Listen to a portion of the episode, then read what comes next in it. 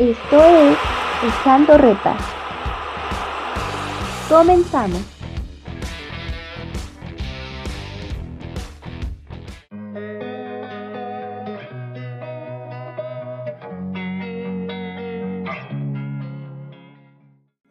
Eh, después de dos semanas de ausencia, aquí regresamos a Echando Reta. Esta semana me acompaña alguien que transmite emociones y pasión a través de su voz. Nos acompaña Gabriel Sainz de TUDN Radio. ¿Cómo estás, Gabriel? Muchas gracias por estar de invitado aquí en Echando Reta. No, al contrario, Rodrigo. Eh, te mando un abrazo a toda la gente de Echando Reta y pues bueno, para platicar del tema del fútbol que, nos apasiona a todos. Nos apasiona, nos gusta y y sí, vamos a hablar de fútbol, pero antes de hablar de fútbol, podemos empezar eh, de, tu trayectoria, ¿no? O bueno, más bien, el por qué, el por qué elegiste esta carrera. O sea, ¿por qué narrar fútbol? ¿Por qué dedicarte al periodismo deportivo, a la crónica deportiva? ¿Cómo surgió esto? Mira, eh, yo inicialmente pues no, no, no me dedicaba a esto. Yo empecé trabajando en el área de sistemas de de, empresas, de, también del gobierno y, pues bueno, y ahí estaba, eh, era el encargado del área de sistemas y, una vez eh, escuchando un programa que se llamaba em, Don Octavio Hernández Presenta en, canal 12, 1280 de AM, 1480, perdón, en, Guadalajara, eh, pues tenía un programa en el cual invitaba a, gente de los radioescuchas todos los viernes. Un compañero de ahí del trabajo me, me registró y, pues yo la neta no le hice jalón, dije, ah, no, no voy a ir, güey, ¿para qué? Y pues total de que ya este, fui y, platicando con él ahí en, el programa, yo hablé muy poco, hablé como unos 10, 15 minutos. Me acuerdo que la única pregunta que me hizo fue, pues, ¿qué piensas del torneo? Y sí, sí me extendí poquito y me tardé como unos 14, 15 minutos hablando yo solo. Y ya pues fue cuando, cuando me dijo que si quería hacer una prueba, que le gustaba mi voz, que le recordaba la voz a, la de Emilio Fernando Alonso y pues bueno, este X eh, me dijo que si quería hacer una prueba, le dije que sí. Entonces hago la prueba y cuando hago la prueba, este, pasan como dos meses, ese fue en el 2002. Y después me habla de los dos meses y me dice que, hay un programa de, fútbol internacional y que quiere que lo conduzca junto con otra persona. Y empezamos con el programa, eh, una hora, y entre el programa y eso me mandaba a narrar partidos de fútbol llanero en, las canchitas donde, donde pudiera eh, narrar. Y, y también eh, académicos, eh, Leones Negros, Tapatío, esos fueron como dos o tres meses narrando. Y después de eso pues fue cuando ya me dijo que me iba a poner un partido que el primer juego fue un Atlas contra Monarcas, lo recuerdo muy bien, en el 2003 y fue mi primer partido que, que narré yo para, para 1480. Solo fútbol se llamaba la estación. Y después, con el paso de los partidos, me convertí en el narrador eh, de base de Chivas Atlas y Tecos, que eran los equipos que transmitíamos en la estación. Ok, ¿y consideras que alguien fue tu inspiración? O sea, que tú tuvieras algún referente de la narración eh, que te gustara a ti, por ejemplo, en nuestro caso, a los más jóvenes, es no sé, el caso de Martinoli, por ejemplo, ¿no? Pero tú tenías a alguien así. Sí, fíjate que, bueno, pues eh, independientemente que tengo la, voz muy, muy similar, parecida, igual, como sea, a Emilio, para mí Emilio ha sido de los más grandes o el más grande narrador que ha dado este país. Eh, obviamente el perro Bermúdez, obviamente eh, Ángel Fernández, no sé, a mí Martinoli me parece que es un gran narrador, pero pues ya de repente creo que es demasiado bromear. En lo personal, creo que yo, yo ya, aparte creo que también tratas de no viciarte y no, no trato de escuchar muchas narraciones de compañeros, aunque sé que son muy buenos. Por ejemplo, Raúl Pérez me parece un gran narrador. Eh, varios, varios que, son muy buenos. Paco Villa. Eh, pero trato de no escucharlas para no viciarte y no decir muchas frases que ellos dicen o poses o maneras o formas. Entonces, pues eh, como tal, creo que antes sí era nada más el perro, eh, Emilio y, Ángel Fernández, porque lo he escuchado mucho. He visto muchos videos de, partidos anteriores, de narraciones del Mundial, de Liga MX, y, y ahí de repente pues uno, uno va escuchando y creo que ellos tres fueron los que los que me ayudaron mucho a decidir. ¿Por qué, la, por qué narrar? Porque me lo preguntabas anteriormente. Yo creo que es la mejor forma de transmitir, de transmitir una emoción a, al red escucha, porque pues fíjate que también pensé en ser comentarista, igual gente de cancha. Nunca, nunca he trabajado eh, de cancha más que una sola ocasión en un partido de Atlas y no me fue bien. O sea, no soy como que muy, muy pila para estar pendiente de lo que pasa en la cancha. Pero irónicamente, ahora que transmitimos en radio y que, bueno, siento que es como que lo que me, me llena, mm, no sé si alcanzo a hacerlo. Mucha gente nos escribe y nos dice que, que pues sí, lo, lo, hacemos bien y todo, pero pues no hay que irse solamente con la opinión y decir, pues bueno, ay, sí, ya llegaste, ya eres el mejor, para nada. O sea, creo que al contrario, siempre hay que seguir trabajando, eh, picando piedra, eh, nunca dejas de aprender, no eres el, el, mejor. Vaya, cuando prendo el micrófono, sí, yo siento que soy el mejor, pero obviamente yo sé que no soy el mejor, hay que trabajar para, para ser el mejor, eh, transmitimos las emociones y creo que lo más importante es que la gente se sienta identificada y que le guste y que, y que trate de, de, seguirte poniendo en el radio, de seguirte poniendo en algún lugar, eh, no sé, creo que eso lo más, lo será lo más importante. ¿Y por qué? Pues creo que es la mejor forma de, llegarle a la gente, transmitirle la emoción.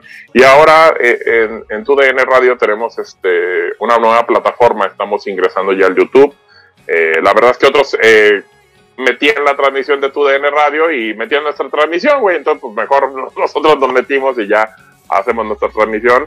Eh, creo que, el interactuar con la gente se me da, irónicamente, te digo que trabajé en cancha un solo partido y no me fue también, no, no me sentía gusto. Pero irónicamente ahora, pues bueno, leo menciones, estoy en el partido, leo saludos, eh, de repente pues estoy pendiente también de los cambios y ayudo a los compañeros con cualquier cosa. O sea, creo que ahora ya eh, he visto un poquito de más cosas y como que ya me, me, he acostumbrado a estar pendiente de muchas cosas. Entonces, creo que te lo va dando el tiempo, la experiencia. Eh, tampoco te digo pensar que ya, ya llegaste, ya estás, ya estás hecho. No, en esta, en esta profesión como en muchas, en muchas, si no te sigues cultivando, si no te sigues llenando de, de cosas diferentes, leyendo cosas diferentes, pues bueno, no, no, va, no vas a ser simplemente, no vas a pasar de ser uno del montón. Trata siempre de pensar que quieres llegar a ser el mejor y, y por qué no, que lo puedas llegar a ser. Eso es un gran consejo para los que estamos estudiando esta eh, comunicación, periodismo, etcétera, etcétera, ¿no? Y también coincido contigo en este punto de, que, me, que, me, platicabas de Martinoli. Creo que sí ya, ya llega un punto en que exageran en, en, la risa, en las bromas. Y en lo personal hay un narrador que, que podríamos decir que es de la nueva escuela, y, que a mí me, llama mucho la atención y me gusta cómo narra, disfruto el partido cuando lo narra, es Andrés Vaca. Sí, Andrés es muy bueno. Andrés tiene, fíjate que a él le costó, digo, tengo el gusto de conocerlo personalmente, eh, compartimos eh, eh, algunos comentarios en algún programa, de repente entra con nosotros también a programas acá en TUDN, es un muy buen chavo, está joven, si no estoy mal, tiene poquito más de treinta y tantos años por ahí, eh, está chavo, eh, le costó mucho a la hora de entrar a, Televisa, a TUDN, eh, porque la gente pues los tomaba como que el rechazo, como que querían imitar a, a, Cristian Martinoli. Entonces, creo que han, han, entendido un poco que, bueno, no, no, sé, digo del pollo porque ya no está en Televisa, pero, pero creo que ahora con TNT Sports le ha ido pues bien en el tema de Champions y esas cosas pero con, con Andrés ha sido una evolución muy importante. Creo que el, el comentarista, el narrador, eh, tiene que tratar siempre de, de, buscarle la forma al aficionado. Lo más importante siempre va a ser el aficionado, porque es a, a, quien vas. O sea, tú, tú, si transmites el partido, no vas a, a tus jefes, obviamente que, tus jefes te están viendo, checando y saben que estás haciendo bien las cosas y todo. Y siempre va a ser importante que obviamente te ayuden o te digan, te den la palmada o te digan, sabes que ahora como que no, ahora como que sí pero siempre hay que tener cierta libertad, creo yo, sobre todo en esta profesión, para que te dejen actuar. Eh, pero creo que él ha entendido muchas cosas de, de, poder ir cambiando y lo ha hecho muy bien. Es un muy buen narrador y, y creo que, que, lo va a hacer muy bien.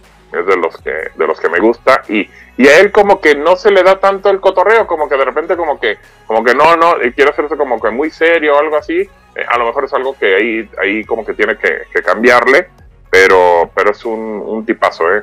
el buen Andrés Vaca.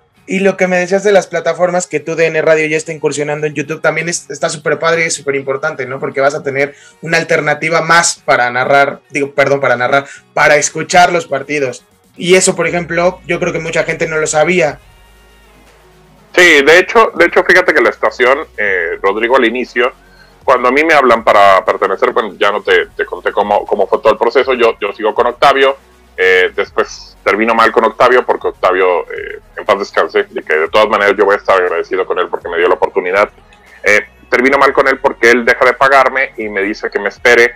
Yo ya no podía ir al programa, entonces solamente a los partidos. Y me dice, pues sabes que ahorita no, no, sé cuánto te voy a pagar. Le digo, pues a ver, pues nomás dígame y todo, yo estoy a gusto con usted, me quiero quedar. Y me dice, pues no, ahorita por el momento no. Entonces tenemos ahí un pequeño altercado, pues yo me voy a Canal 58, eh, duro ahí como dos años y medio, pero prácticamente eh, él al llegar a Canal 58 lo primero que hace, porque llega Octavio a hacerse cargo de la estación, lo primero que hace es correrme. Entonces, pues bueno, ya no hubo que decir como que buena, buena química, después lo encontré, limamos, limamos asperezas, quedamos bien, no hubo ningún problema y tan tan. Pero eh, yo me alejé mucho de los medios por esa situación, como que, sabe, me entró como, como alguna decepción de, que pues fuera así las cosas, de que la gente de repente pues no valora tu trabajo, de que pues no, no hay una paga, de que luego, por ejemplo, tienes que dejar de ver a la familia y por, por nada, realmente digo, yo ya estaba casado, tenía una hija y pues tienes que empezar a ver por ti, por tu familia. Entonces lo que pasó, pues bueno, dejé de, de, de, de estar eh, eh, con, con, en los medios y para el 2017 me habla, yo había trabajado con Edgar Martínez en, en Estadio W, me habla eh, para pertenecer a, a, a TUDN Radio, en ese momento Univisión Deportes Radio, en el 2017, en febrero, aunque oficialmente el aniversario es el 15 de marzo. Pero, pues bueno, eh, yo llego y la intención y, el tema de radio era para los Estados Unidos, y de hecho sigue siendo solamente para los Estados Unidos. Eh, tú llegas y puedes prender el radio en los Estados Unidos y nos escuchas. Hemos estado en Sirius XM, que es una radio satelital. Hemos estado en el radio normal, en, en HD3, HD1, HD2, en AM, que pues, son las este, bandas que tienen los Estados Unidos. Pero fuimos eh, empezando a evolucionar y, en, la, evolución, en, en, ir buscando más plataformas, más lugares para poder llegar a la gente, eh, hay una aplicación que se llama Euforia y Euforia es la aplicación de todas las radios de Univision y de Televisa en los Estados Unidos. Y ahí estamos, estamos como tu DN Radio, tu DN Extra, y ahí nos puedes sintonizar y bueno, tenemos este UEFA Champions League, Europa League, en algún momento tuvimos Liga de España, eh, Liga de Francia, Liga de Italia, eh, seguimos teniendo todos los torneos de la CONCACAF, tenemos a la selección de los Estados Unidos varonil y femenil, tenemos este, también la Liga Femenil, tenemos este, la Liga de Expansión, tenemos la Liga MX, obviamente, o sea, vaya, tenemos fútbol para aventar para arriba. Entonces, eh, ahora también ya tenemos béisbol, porque ya se está transmitiendo desde el eh, año pasado, la Serie Mundial y demás, ya se tiene béisbol. Entonces, creo que pues, poco a poco creciendo la estación, Euforia, la aplicación de base de nosotros, pero en todo el mundo nos pueden sintonizar también a, la, a través de la aplicación de Tuning. Sí, tiene cierto retraso en la transmisión por el tema de Internet, a lo mejor eh, a, a, veces 50 se segundos, un minuto, minuto 10, pero bueno, de repente. Y hay mucha gente que de todas maneras le vale, ¿eh? Nos pone en tuning en México y nos dice, estamos acá en Oaxaca, estamos en Durango, estamos acá y nos están escuchando. También tudn.radio es una forma de sintonizarnos. Y ahora lo que hicimos fue ampliar un poquito. ¿Y, y qué fue? No todos los partidos, no todos los juegos. Este fin de semana tuvimos Pumas contra América y tuvimos Cruz Azul contra Santos. Eh, escogemos los partidos que pueden, pueden ser más interesantes y los mandamos por YouTube. No transmitimos el partido porque no tenemos por el tema de, de los derechos allá. Eh, al ser radio, pues no podemos tra transmitir las imágenes, pero nos están tomando nosotros, eh, estamos platicando con ustedes, vamos eh, leyendo los mensajes. Vaya, tratamos de, in de interactuar y, y, hacerlos parte de la transmisión, pero te digo, era algo que ya teníamos ahí de que otros lo estaban usando nuestra transmisión, nuestra narración, y por qué nosotros no, no hacerlo. Entonces, pues bueno, ahí quedamos, pero aunque vamos para, para los Estados Unidos, mucha gente en México, eh, por medio de YouTube, el otro día nos mandaron mensaje de Australia, nos mandaron mensaje de Chile, nos mandaron mensaje de Argentina, de Francia, o sea, de repente la gente se conecta de Portugal, o sea, ya empieza a ser más, más eh, diversificado y puede la gente eh, encontrar formas para poder estar conectando con nosotros. Sí, eso es como súper importante, que, que, ya no nada más es como tú dices, ya no nada más es en Estados Unidos, sino ya empiezas a, a llegar a otros lugares del mundo. Pero poca gente eh, que no está ligada al, a, a, la, a, la, comunicación, eh, podría saber esa diferencia, que quiero que tú nos platiques rapidísimo ya para cerrar este primer bloque, cómo es transmitir el, el fútbol a través de radio y, a, y, y, para televisión. ¿Cuál es la diferencia? Mira, eh, creo que la diferencia, bueno, está, eh, podría ser muy obvia, y es muy obvia. Sí, claro. En radio tienes que ser muy específico. ¿Por qué? Porque la gente pues, no lo está viendo. No está viendo el partido, tienes que decirle exactamente dónde está el balón, eh, dónde está el balón, que puede ser medio campo, en el centro, a la izquierda, a la derecha, tres cuartos de terreno, pegado a la banda por el centro, eh, eh, en el corredor del área, en el área, el remate que pegó en el poste derecho, no sé, tienes que ser más específico, tratar de, de un poquito jugar más con eso. Y en la televisión puedes no decir tantas obviedades, como que, como por ejemplo que estuviera el balón en el medio campo, pues la gente lo está viendo. O sea, que es un remate de chilena, pues la gente lo está viendo. De todo modo lo, lo dices, porque es parte de, de una narrativa, pero podrías omitir ciertas cosas. Entonces, creo que en ese sentido, lo que, lo que diferencia mucho es eso y, y creo que la televisión, y digo, también entiendo que la pandemia, que es un negocio que ha tratado de, rejuvenecer un poquito muchas cosas y se ha vuelto como que mucho comercial, mucho comercial en la televisión y, a la gente de repente le molesta y todo, pero pues también hay que entender que el fútbol al fin y al cabo es un negocio, tienes que tratar de buscarlo para todos, ¿eh? desde los directivos, este, la FIFA, la UEFA, el CONCACAF, quien sea, hasta el utilero, o sea, para todos es un negocio y es prácticamente de lo que de lo que se hace, pero creo que las diferencias más grandes serían eso. Digo, me tocó también estar en Chivas TV, que transmitíamos para, para eh, televisión, aunque era por internet, pero bueno, pues, hacer la televisión igual que la haces para, para, para un canal normal de que televisión abierto cable. Y creo que la principal diferencia sería esa, el, el ser específico. La emoción incluso también se puede medio combinar, porque creo que en televisión podrías hacer una transmisión, aunque también le tienes que meter emoción, pero es como que se vuelve no tan necesaria que tú le puedas meter más emoción, igual es bueno, pero en el radio, pues bueno, hasta un tiro que va a lo mejor desviado, que va entre el área grande y el tiro de esquina, pues pasó cerca y, güey, no pasó cerca, pero engañas a la gente y pues tratas de meter en emoción, porque también eh, entiendo que en la tele, pues a lo mejor lo que pueden hacer, ¿qué puede pasar? Te ponen en mute, pero siguen viendo el partido. Pero en el radio, pues te apagan, güey. Entonces tienes que tratarle de llevar. Si tú le empiezas a decir, y eso también es algo que cualquier narrador, ¿eh? no voy a decir el nombre de nadie, pero cualquier narrador que tenga un partido y te esté diciendo constantemente que el partido está aburrido, pues te van a apagar. Entonces lo que menos que tienes que hacer es decirle que está aburrido.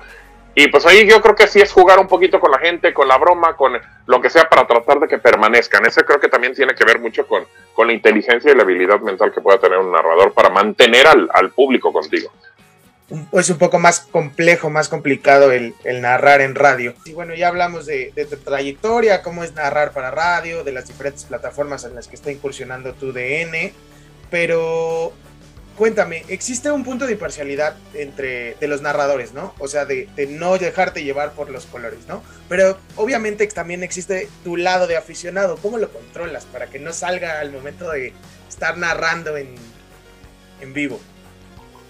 Fíjate que al principio y, de, de, todas maneras creo que yo siempre cuando he, prendo el micrófono trato de, de ser lo más imparcial eh, posible. Trato de, de, no, de no cargarme a una, a una playera, a un equipo. Eh, a veces me funciona, o casi siempre me funciona, tampoco quiero hablar así como que ah, pues soy el más imparcial, pero a veces puede que no, que el corazón o la playera te traicione. Eh, siempre he tratado de, de hacerlo, incluso digo, y te lo voy a decir, Rodrigo, yo, yo simpatizo con el Guadalajara, creo que es este el equipo que más... Te cuento rápido, yo de chavo le iba a los Leones Negros, eh, pero también iba mucho a ver al Guadalajara, porque mi abuelo tenía un palco en el Estadio Jalisco y pues todos los partidos de Chivas, todos los partidos de Atlas, todos los partidos de Leones íbamos. Pero yo iba más a los de Chivas y a los de Leones Negros, que eran a los que me llevaban mis tíos. Pues ahí yo iba y tan tan era con los que estaba. Entonces yo estaba como en la encrucijada entre si León Negro o Chivas. Eh, cuando desaparece, pero apoyaba a los dos, ¿eh? apoyaba a los dos y me tocó el título del 87 estar ahí, bueno, más, más títulos, el del 97 igual y demás. Pero cuando desaparece la UDG, eh, pues sí, la verdad, pues me desilusioné y dije, ah, pues ya me quedé sin equipo. Entonces, a, a, donde me fui fue a las Chivas, creo que era el otro equipo que tenía yo, y dije, me voy a ya hacer Chiva y demás. Bueno, entonces, siempre he tratado de, de como que diferenciar eh, eh, en lo que pasa entre, entre el equipo y lo que, lo que hago yo. Incluso mucha gente en tu DN Radio me dice y me manda mensaje y me dice, Cabos que eres americanista por cómo narra los goles, o sea, sin saber a quién le voy yo o algo. o, que no sepan o a lo mejor no se han dado cuenta. Eh, y, después me dicen, no, es que le vas al Atlas y por, me tocó el título del Atlas últimamente y como eh, me tocó ahí los goles y el título y demás y la gente, es que lo narraste con una pasión y todo. Pues es mi trabajo, es parte de mi trabajo transmitirles emociones que sientan que están en el estadio, que pueden vivirlo. Entonces, que la gente te mande un mensaje, te diga, es, que eres americanista, es que eres rojinegro, es que eres del Cruz Azul, es que eres de Chivas, quiere decir que estoy haciendo bien mi trabajo, que más o menos la gente, incluso ayer subí el, el, gol que hace Harold Preciado eh, del conjunto de Santos, y me escribió un güey y me dice, eh, ¿por qué no narro los partidos del Santos siempre? dice, qué pasión y qué, cómo le metiste y parece que eres del Santos. Y dije, qué bueno, qué bueno porque quiere decir que estoy tratando de llevar una línea imparcial, que es lo más importante, creo yo. Eh, no estoy en contra ni a favor de que la gente o los narradores digan a qué equipo le van. Eh, es decisión propia, cada quien, no estoy a favor ni en contra de eso, pero creo que sí está bien que seas imparcial. Cuando prendes el micrófono, trata de ser lo más imparcial posible. Y creo que, bueno, por lo que me, platicas, también estás en, en, programas de, decirlo, de análisis, ¿no? Ahí, ahí también te mantienes imparcial. Sí, fíjate que, que digo, pero fijos tengo dos espacios en tu DN Radio. Hay uno que se llama Fútbol Club, está enfocado a, el fútbol, obviamente, Fútbol Club, el nombre lo dice, pero este, ahí es como que, como que puro debate, platicamos de cualquier tema de fútbol, pero como que ya los compañeros, me toca con Pedro Antonio Flores, que es rojinegro, eh, me toca con Diego Peña, que también es rojinegro, y de repente como que quiere meter ahí este, mm, como que la cuña para que apriete, eh, con algunos compañeros, con Reinaldo, con Ramón Morales, y pues sí me dicen, y tú es que tú eres chiva, y tú eres chiva, y tú eres chiva. No me molesta que me estén diciendo todo el tiempo que soy chiva, pero creo que también la gente, y le digo, no, pero siempre trato de ser imparcial, y es donde ya creo que no deberían de estar, es que tú, ¿por qué eres chiva? ¿Por qué eres chiva? Porque creo que la gente ya como que le estoy explicando todo el tiempo y que soy imparcial, y van a decir, pues sí, güey, pero al final le va a Chivas. Trato siempre de separar y por ejemplo, digo, ya, ya vamos a platicar, pero lo que pasa con el Guadalajara el sábado es increíble. O sea, no poder mantener un resultado de 2 a 0 en tu cancha, habla de manejo de partido y les pegué. Incluso puse un tweet el día de, del partido y les puse el problema del Guadalajara porque realmente este, mencionan mucho el tema del arbitraje. Dije, el problema del Guadalajara no es el arbitraje, el problema del Guadalajara es no saber manejar partidos. Y digo, me sorprendió porque ya lleva más de mil me gustas. Entonces, pues digo, la verdad es que la gente está molesta, está... Eh, Rodrigo, si tú ves a tu equipo que juega bastante bien 45 minutos y que no puede sostenerlos para otros 45, pues la gente obviamente se va a enojar, va a salir molesta y que el equipo te saque la vuelta. Sí, es uno de los que está arriba, pero no importa. Lo tenías prácticamente maniatado en el primer tiempo y se te fue en el segundo tiempo. Eso, eso en cuanto a ese programa. Y tengo otro programa que ese está de lunes a viernes de a la una del este, 12 del centro, también que es el mismo eh, tiempo de la Ciudad de México que nos pueden sintonizar para los que gusten en tudn.radio en, en México, en Tuning o en Euforia en los Estados Unidos. Y ese se llama Misión Centroamérica. ¿Y de qué hablamos ahí? De Costa Rica, de Honduras, de Guatemala, de El Salvador, de las ligas, con CACA. Pero terminamos hablando de Liga MX. ¿Por qué? Porque hay llamadas del público, porque yo cotorreo con ellos, los llevamos, los hacemos parte del programa y de repente me hablan y yo les digo, ok, ¿cómo ves? Por ejemplo, no sé, me habla un catracho, un, hondureño, y me dice, ¿sabes qué? Es que estoy eh, porque corrieron a Diego Vázquez, que lo corrieron ayer del Motagua, ocho años con el equipo. Ok, ¿qué piensas tú? Da un comentario y después me dice, pero quiero hablar de las chivas, y las chivas yo, hondureño, y, quiero hablar de Chivas, quiero hablar de Cruz Azul, porque también es, el, es lo que consumen ellos en los Estados Unidos, para donde vamos. Eh, la liga que más se ve en los Estados Unidos es la Liga Mexicana. Entonces, por eso también terminan hablando de la Liga Mexicana, nos hablan salvadoreños y me dicen, no, pues es que mi equipo, el, el, el, el de acá y que no sé qué, pero yo, yo soy de, de, los Diablos Rojos en Toluca, en México. Y tú dices, sí, güey, tiene que, tiene que hacerse un equipo en México y seguimos hablando, es debate, pero es más que nada interacción con la gente ese programa. Entonces, pues bueno, creo que he tratado de, de, ser imparcial. Es, es, difícil, es difícil, pero créeme que ya no es como cuando tenía 22 o 21 o, o, o 19 años. Ya no soy tan apasionado, ya no me tiro eh, del ropero, ya no me, ya no me tiro a llorar, ya, ya no me quiero quitar la playera, ya no lloro. Digo, en primera, creo que nunca lloré por el fútbol, pero, pero ya no soy así tan apasionado con mi equipo y, y, creo que eso también me ayuda a ser un poquito más, más imparcial. Justo algo de eso me, me decía uno de mis tíos el sábado, que, que después del partido de Pumas América, me dijo, es que después de, después de mucho tiempo sí te vuelves como menos pasional, entonces con el tiempo vas a ir entendiendo las cosas, ¿no? Eh, justamente vamos a entrar a este tema de Chivas. ¿Te ha parecido bueno el manejo de Amauri Vergara? O sea, mencionabas el, partido de Puebla, incluso tuvo para meter, ¿te gusta en el primer tiempo dos goles más? El, que falla, me parece que Angulo fue el que falló el, cabezazo. Y Angulo, y Angulo ya van dos, ¿eh? dos partidos, porque también falló uno con, con el pie, que termina sacando Rodolfo Cota con, con León, eh, y prácticamente llena en, el área pequeña. Sí, es un cabezazo de Angulo el que dice. Sí. ¿Te ha parecido bueno el manejo de Mauri Vergara del equipo después de, del fallecimiento de Jorge Vergara? Mira que lo conozco a Mauri, es un gran tipo, eh, es un hombre que, que obviamente mucha gente le, le, tira a él. Yo creo que, que no es culpa de él lo que está pasando en el equipo. Ha buscado las maneras, ha intentado llevar a técnicos, han pasado tantos entrenadores como Cardoso, como Tomás Boy, como Víctor Manuel Bucetich. Creo que han pasado entrenadores tan buenos que, que uno pensaría que no es un tema solamente de directiva o que no es solamente la directiva. Le tiran ahora porque dice que cómo mantiene a, Marcelo Micheli Año en el equipo. Eh, yo, yo siendo sincero y conociendo a Mauri, y la verdad es que no creo que pase por su cabeza en primera deshacerse del equipo porque mucha gente dice que pues, se deshaga del equipo. Eh, la verdad es que yo no veo que él no quiera que su equipo gane. O sea, no, no veo que él no quiera que el equipo le vaya bien.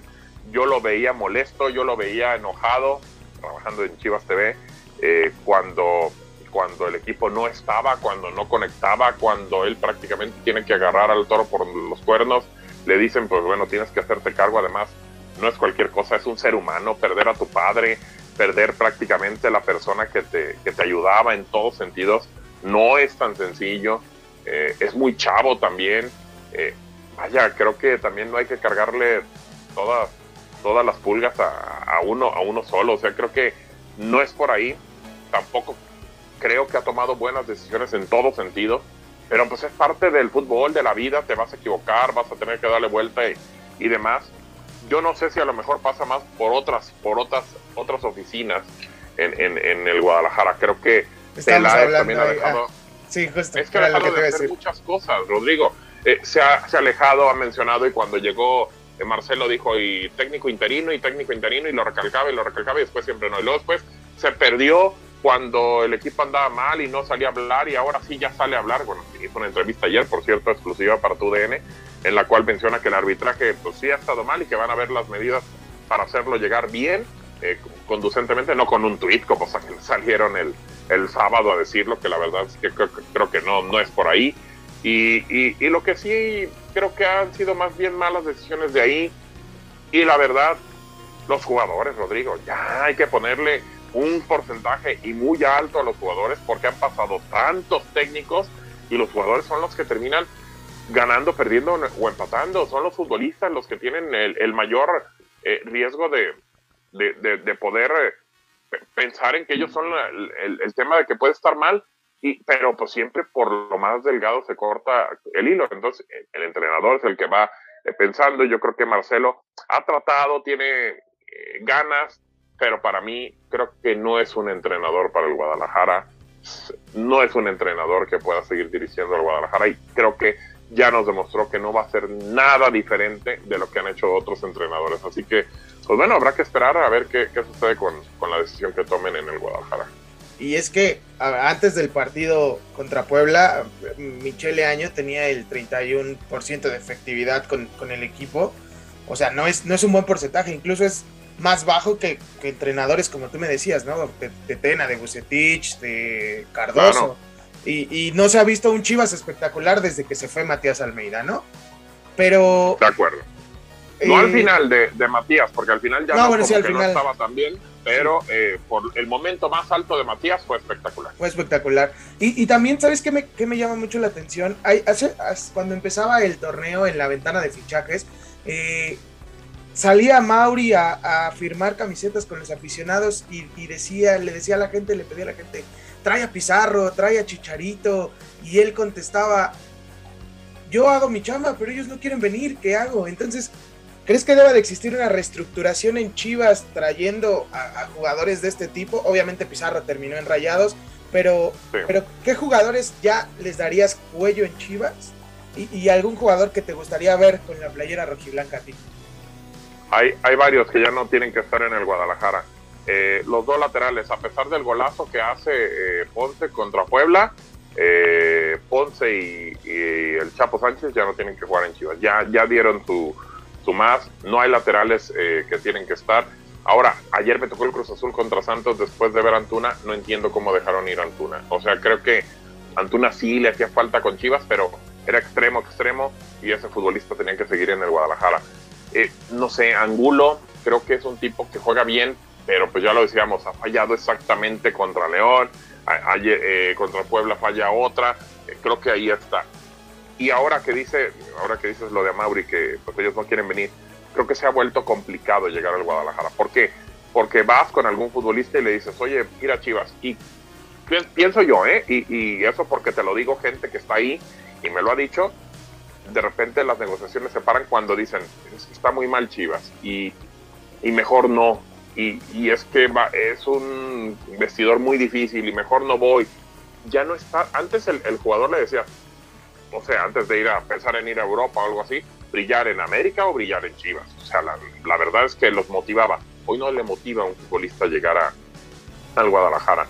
Y, eso es preocupante porque un equipo que juega con muchos puros mexicanos y que estás en la Liga Mexicana y que al mexicano, chavo, no le importa jugar en Chivas, vaya, solo que le vaya a la América. Pero si no le va a la América, pues bueno, no entiendo que, que no quieras jugar en el Guadalajara, tiene que motivar demasiado. Y eh, pues creo que futbolistas que me gustan para estar en Chivas, Orbelín creo que sigue siendo un futbolista que podría regresar, Romo es un futbolista que me gusta mucho. Eh, adelante, no sé, creo que hay futbolistas, digo, Macías se me parece un gran jugador, pero hoy por hoy no hay un delantero, pues no sé, digo, a, expensas de, Javier Hernández, de Carlos Vela, eh, realmente de Raúl Jiménez, que no creo que juegue en el Guadalajara porque su corazón es de, América. Pero, pues bueno, hay futbolistas que, que, podrían llegar a Chivas. Ojo, también creo que hay eh, jugadores que no quisieran llegar, pero, pero bueno, hay mucha calidad todavía en el futbolista mexicano que pueda, que pueda estar ahí. Creo que serían de los más importantes. Charlie también, que juega con la máquina, me parece un gran, gran jugador. Eh, creo que Chivas necesita también aparte un gran defensa. Hugo Ayala me gusta mucho creo que todavía en la parte final de su carrera puede aportar mucho. Creo que iría Mier ya no tanto a pesar de la experiencia, como que no está conectado. Y, y, vaya, y un portero. Yo creo que un portero, yo hasta, digo, hace una temporada, quizá dos, todavía me la jugaba con Talavera y con Corona, no importando que nomás fueran dos o tres años pero un portero de gran capacidad que te enseñara un chavo para permanecer ahí, pero pues parece que no, no le gusta al Guadalajara. Y el problema que siempre ha tenido, y te digo, y ese independientemente que esté Matías o Raúl Jiménez o Vela o Chicharito, pero el gol, el gol no solamente en, Chivas, en la selección siempre ha sido un problema muy complicado el tema del goleador. Y, lo necesita Chivas porque pues si tiene cuatro o cinco tiene que hacer las que tenga. Sí, así es. Sobre todo también eh, el tema del gol Alexis Vega termina contrato, ¿no? Eh, todavía no ha renovado. Todavía no ha renovado, exactamente. ¿Y lo sigues viendo en Chivas? O sea, ¿crees que renueve con Chivas? ¿O es complicado?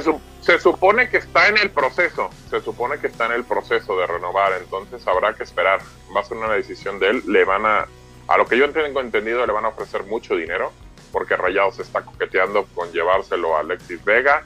Eh, ¿Quién puede hacerlo eh, en la Liga Mexicana? Pues Cruz Azul, eh, Rayados. Tigres. exactamente, exactamente. Así que, pues bueno, creo que son los equipos que pueden hacerlo. Y, y, pues a ver, a ver qué, qué, sucede con, con, esa situación. La verdad es que creo, veo complicado todavía que, que pueda renovar.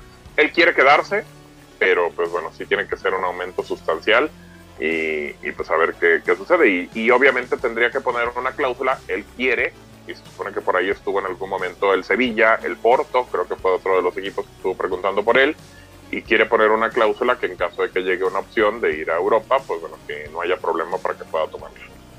Ese es otro tema bastante interesante que tocaremos en el siguiente bloque, el, el costo también de los mexicanos, que justamente por eso truncan algunas salidas, ¿no? Pero bueno. Sí, muy alto, muy alto. Sí, muy, muy alto. Ya hablamos de Chivas, eh, ya hablamos de tu trayectoria. Ahora vamos a hablar de, del fútbol mexicano en general un, un poquito, ¿no? Eh, en la semana hubo Conca Champions. Hubo poco, bueno, solo hubo un cruce MLS de Liga MX, los demás fueron, entre comillas, o bueno, sí, por lo que se vio relativamente accesibles para los equipos mexicanos.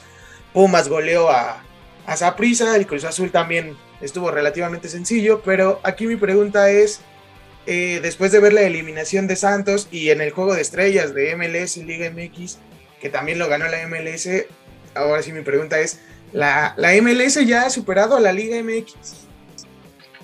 No, para mí no. Para mí eh, creo que sigue siendo una liga que se preocupan ya, ya por lo menos se preocupan por llevar jugadores más jóvenes, eh, con, con, figuras que puedan eh, destacar ahí, pero realmente creo que, que, no, no ha superado la liga MLS a la, a la liga mexicana. ¿Y por qué creo yo? Porque todavía no se preocupan por llevar buenos defensas, sigue siendo un tema más de, de espectáculo. Eh, en ese sentido, creo que todavía la Liga MX le lleva mucha ventaja los años que tiene recorrida. Y independientemente de que en esta CONCACAF Liga de Campeones como que se puso una forma para poder los equipos del MLS obtener el título, eh, solamente hay, por cierto, un equipo centroamericano que es el conjunto de comunicaciones, pero todos los demás mexicanos y, y, y del MLS, así que yo creo que la va a terminar ganando un conjunto mexicano. León es un equipo que no ha ganado nunca un título internacional. Ganó recientemente un torneo contra el Seattle Saunders, que eh, jugaron a un solo partido y demás, la Campeones Cup, pero, pero pues bueno, realmente no es como que el, tema internacional le ha complicado, pero creo que el equipo de León puede dar buenas cosas. Eh, Pumas motivacionalmente está muy por encima de cualquier equipo que le pongan eh, del MLS, está jugando muy bien, tiene la motivación y, y creo que Lilini está haciendo muy buen trabajo, sobre todo con declaraciones como las que dio el otro día del tema de la sub-20 y que tenía ahí de dónde echar mano y demás, y bueno, ahí, entonces creo que eso, eso puede ayudar a, a, a, Pumas. Y Cruz Azul es un equipo que tiene muchísima, muchísima plantilla, entonces, independientemente que creo que, que le costó, entre comillas, con el Forge, yo veo que, que, el equipo puede, puede salir adelante. Así que sigo viendo un equipo mexicano por encima de, de los de la MLS. Eh, vendrá ya un torneo próximamente que se está fabricando todos los equipos de la MLS contra todos los equipos de la Liga Mexicana previo, eso sería, lo buscan, lo buscarán hacer en, el verano, previo al, torneo de, México, cuando tiene el receso, pero no sé si en este año se vaya a llevar a cabo por el tema del Mundial, ya es que va a recortar muchos calendarios y muchas cosas, así que habrá que esperar. Y, sin duda creo que de todas maneras eh, las derrotas que ha tenido México contra Estados Unidos en Nations, en, Copa Oro, que también este, le ganó en la eliminatoria, pues como que prenden alarmas. Creo que sí hay que estar más bien ocupados en, en, retomar, porque creo que México como que se ha medio estancado y los demás como que han estado tratando de llegar al parejo. Pero no propiamente ya superando el nivel. ¿Por qué? Porque, a ver, vamos siendo sinceros, tanto Honduras como El Salvador, como Canadá, como Estados Unidos, que ahora también están teniendo buenos momentos, se han, han basado su éxito en buenas generaciones pero realmente no son de sacar futbolistas constantemente, como en México sí ha sido así, que siempre están saliendo 4, 5, 6, 7, 8 muy buenos futbolistas y eso creo que ha sido un tema mucho más importante. Entonces, pues habrá que esperar. Yo sigo pensando que todavía faltarán años para que la MLS rebase a la Liga Mexicana y si es que llega a pasar, yo creo que no lo vamos a ver todavía. O sea, falta mucho tiempo para que la MLS rebase a la Liga MX. También el tema que platicábamos en el bloque pasado, ¿no? Hace poco se fue Ricardo Pepi a Alemania. Uh -huh. Pagaron muchísimo dinero por él y aquí Orbelín se fue hasta los 25 años, 26 años, claro. se, fue, se fue al Celta de Vigo, se fue gratis. Entonces, ahí, ahí tenemos un problema, ¿no? En México. El, el tema de que los equipos mexicanos piden mucho dinero el otro día, no sé, escuchaba en ESPN que en Uruguay, entre, entre equipos, a transferencias entre equipos de Uruguay, se les hace una locura pagar, no sé, los 15 millones que pagó Cruz Azul por Charlie Rodríguez. Claro, claro. Es un tema que, que, que no lo entendemos, que es un tema de, de educación, eh, eh, pues vaya, de, transferencias, de saber cómo está el mercado. Tú, tú si llegas con un equipo como el Sevilla, que es un equipo de media tabla que pelea por la Europa League, que de repente pues ahora está colocado en opciones importantes, si llegas con un equipo como el Napoli y le dices, tengo un gran futbolista, ok, eh, dribla, es extremo, busca, mete centros, también sabe medio defender, lo puedes poner como lateral, o, ok, perfecto. Y otro, no, pues que es un gran defensa y demás, ok, perfecto. Todo muy bien, pero luego dices, ¿y de dónde es? Mexicano, ok, gracias. Pero empiezan a buscar otra carpeta y ya buscan el uruguayo, buscan el brasileño, buscan el argentino. Eh, se han vuelto exportadores, digo, no a, tal nivel, eh, ahora un poco México, un poco Estados Unidos, pero la verdad es que sigue siendo todavía, en comparación con el fútbol brasileño, el fútbol argentino, en pañales para, para México. Y el directivo mexicano lo que quiere es recuperar eh, la lana y recuperarla ya, o sea, rápido, eh, en el momento. Y es muy complicado así. Entonces, eh, de repente lo que han hecho y ahora han tratado de hacer eso es te vendo el 50 o el 40% de la carta, me quedo yo con el 50 para una futura venta, si llegara a pasar, pues ganamos los dos y podemos seguir teniendo. Entonces, por eso también el futbolista de repente pide ese tipo de cláusulas y si hay una chance de ir a Europa, que no haya problemas y que tratemos de negociar y, es eso. Entonces, te digo, es un tema de educación, es importantísimo el tema de nacionalidad. Un futbolista mexicano no se cotiza igual que un brasileño, argentino, uruguayo, incluso un chileno. Así es, así es. Entonces, eh, aparte también los Estados Unidos tienen muchas facilidades porque tienen muchos eh, el tema de la nacionalidad no es un problema para los Estados Unidos.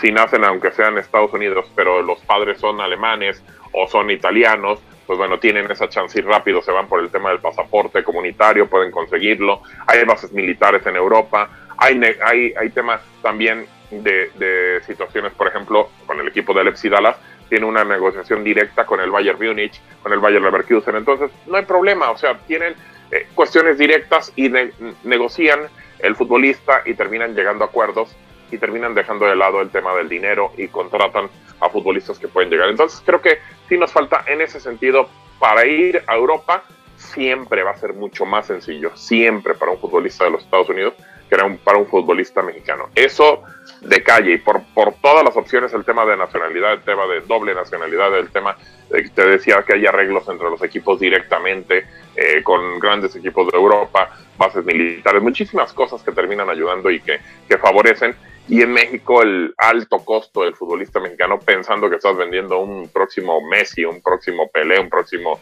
eh, Di Stefano, un próximo Maradona, pues bueno, está complicado ahí. Eh, hasta que el directivo no, no quiera bajar un poquito, te digo, y reitero otra vez como empezamos, el fútbol es un negocio, sí, pero también hay que saber negociar. Y si el directivo no quiere bajar sus pretensiones para poder dejar a un futbolista salir y también recibir algo, va a ser muy complicado que en vez de 10 o 12 que tenemos en Europa, podamos tener en algún día, ¿por qué no pensar en unos 60 o 100 futbolistas en Europa? Sí, es, es, bastante complicado el tema de las negociaciones. Y hablando de, del dinero y de todo esto, pues los planteles más caros, ¿no? Tienes, bueno, a ver, primero dime tus candidatos al título de la Liga MX, que ya vamos casi para la mitad del torneo. ¿Quién, quién, quién ves como candidato al título? Candidato al título, qué, qué, qué difícil, porque Pachuca no sé si pueda mantener el paso que es de los equipos que está arriba. El Puebla no sé si pueda mantener el paso. Pero el torneo mexicano es tan complicado que incluso el, primero, el segundo, el tercer lugar, pues bueno, no podrían ser o no tendríamos que ponerlos como grandes candidatos por cómo ha sido la liguilla, cómo es la liguilla. Que puede llegar el 8, el 7, el 6, ahora ya hasta el 10 y puede pegarle a los primeros y meter en complicaciones. Sí, claro, el 12 ya. Pero bueno, que ya deberían de quitar eso. Yo entiendo que fue por el tema de la pandemia y demás, pero ya otra vez que regresen a los ocho, eh, creo que ya son demasiados. También como los cambios, los cinco cambios, creo que ya tienen que quitarlo, ya son demasiados cambios. Descompones un equipo, pero bueno, eh, creo que candidatos tenemos que poner a los mismos, Rodrigo. Cruz Azul, eh, América, aunque esté mal, creo que es un equipo que si se mete a liguilla, aunque sea como 12, va a ser muy difícil sacarlo. Tigres, anda bien. Rayados creo que va a despertar. Eh, Santos me parece que está también en un proceso para despertar. Atlas es el campeón, digo, todavía hasta que muera el campeón, eh, ya sea en la liguilla o, antes, pero hay que respetarlo. Y creo que Pachuca eh, Puebla van a ser eh, de los equipos, pero difícil decirte un candidato al título. Creo que el torneo mexicano es de lo que hoy me decían, de hecho, incluso en el programa, que es tan difícil, y me lo dijo un Salvador, un hondureño, perdón, me dice que es tan difícil porque hay un chavo mexicano, dice que acá en el trabajo hace eh, la quiniela. Dice, pero oye, con el resultado de Rayado San Luis, pues ¿quién, quién se iba a imaginar eso? Dice, con el de Chivas de Puebla, dice, de repente, pues dices, bueno, sí va el Puebla, pero Chivas lo iba ganando 2 a 0. Dice, no, de repente sí, el fútbol mexicano se vuelve muy difícil pronosticarlo y, creo que va a ser eh, en la liguilla, en la liguilla, eh, ya en la jornada de 17 quizá podríamos más o menos decir un, candidato. Yo creo que entre los fuertes, pues ya, los, ya te los mencioné. O sea, los, los más caros, los planteles más caros, ¿no? Sin duda. Bueno, no sé, yo, yo no coincido contigo, yo creo que Puebla sí puede mantener el ritmo porque además Larcamón hace jugar muy bien al Puebla. Eh, ¿Quién más me gustaría? Bueno, no me gustaría. ¿Quién más veo bien? A Pachuca, te soy sincero, no lo he visto tanto. Juega muy bien Pachuca. Pero es, es que por lo mismo de los tiempos y así, pues, obviamente no, puedes ver todos los partidos. Eh, yo a, creo que... a mí porque me han tocado ya tres juegos de Pachuca en el torneo, si no. Yo creo que yo pondría también ahí a León. Sí, creo que León es un equipo que puede despertar. Ahora, fíjate que Holland no me gusta tanto como técnico, pero le ha pesado a León en los últimos juegos el no tener a Ángel Mena. Pero en cuanto lo tenga, creo que este equipo va a ser muy bravo. Y el Chapo Montes está como agarrando un tercer aire y muy bueno. Y sabes también, y, y no lo mencionaste tú, Tigres. Sí, sí, mencioné a Tigres. Sí, Sí. Bueno, es, bueno, tal vez no, no, no lo entendí entre América y Rayados, pero creo que el Piojo también está haciendo buen trabajo. Ya despertó Tobán, ya despertó Guiñac, que también el, torneo pasado andaba medio, medio flojito. Y, sí, sí, sí. Y no sé, de Pumas, no sé si le alcance por el tema. Se, vio el fin de semana contra el América que eh, el, tema de los partidos a media semana, fin de semana, media semana, ya le, ya le cobró un poquito de factura. Y, claro. y nada más. Eh, ya para finalizar, vamos a hacer una serie de preguntas y me respondes con la primera palabra que se te venga a la mente o igual dependiendo, dependiendo de las opciones que te dé, pues ya tú me dices ahí. Este, algunas son de opción múltiple. Tu DN. Mi casa. Fútbol. Mi pasión. Messi o Cristiano. Ninguno de los dos, los dos. Los dos, bien. Peleo Maradona ahí sí peleé, aunque para mí Maradona, uff, lo que hizo fue espectacular, pero creo que el más grande futbolista de todos los tiempos es Pelé. ¿Narrar una final de Champions o una final del Mundial? La del Mundial. Eh, ¿La Premier League o la Liga? La Liga MX. Ah, o la Liga Española. No, sí, la Liga Española. Ah, ok. Eh, creo que la Premier. Ahora sí. ¿Y quién gana la Champions? ¿Quién gana la Champions? Bayern, Liverpool, Chelsea, por ahí. El City y el PSG. Ah, ah, naranjas, no la ganan. Ni el Madrid. el Madrid es un equipo que tiene el ADN y creo que puede llegar hasta semis, pero no lo veo campeón esta temporada.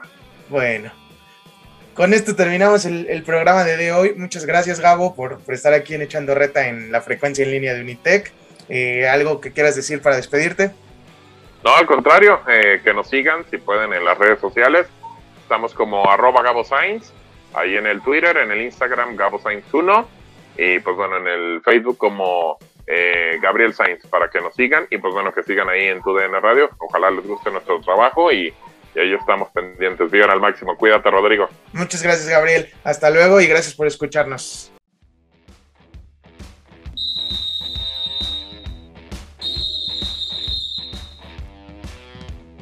Esto fue Echando Reta.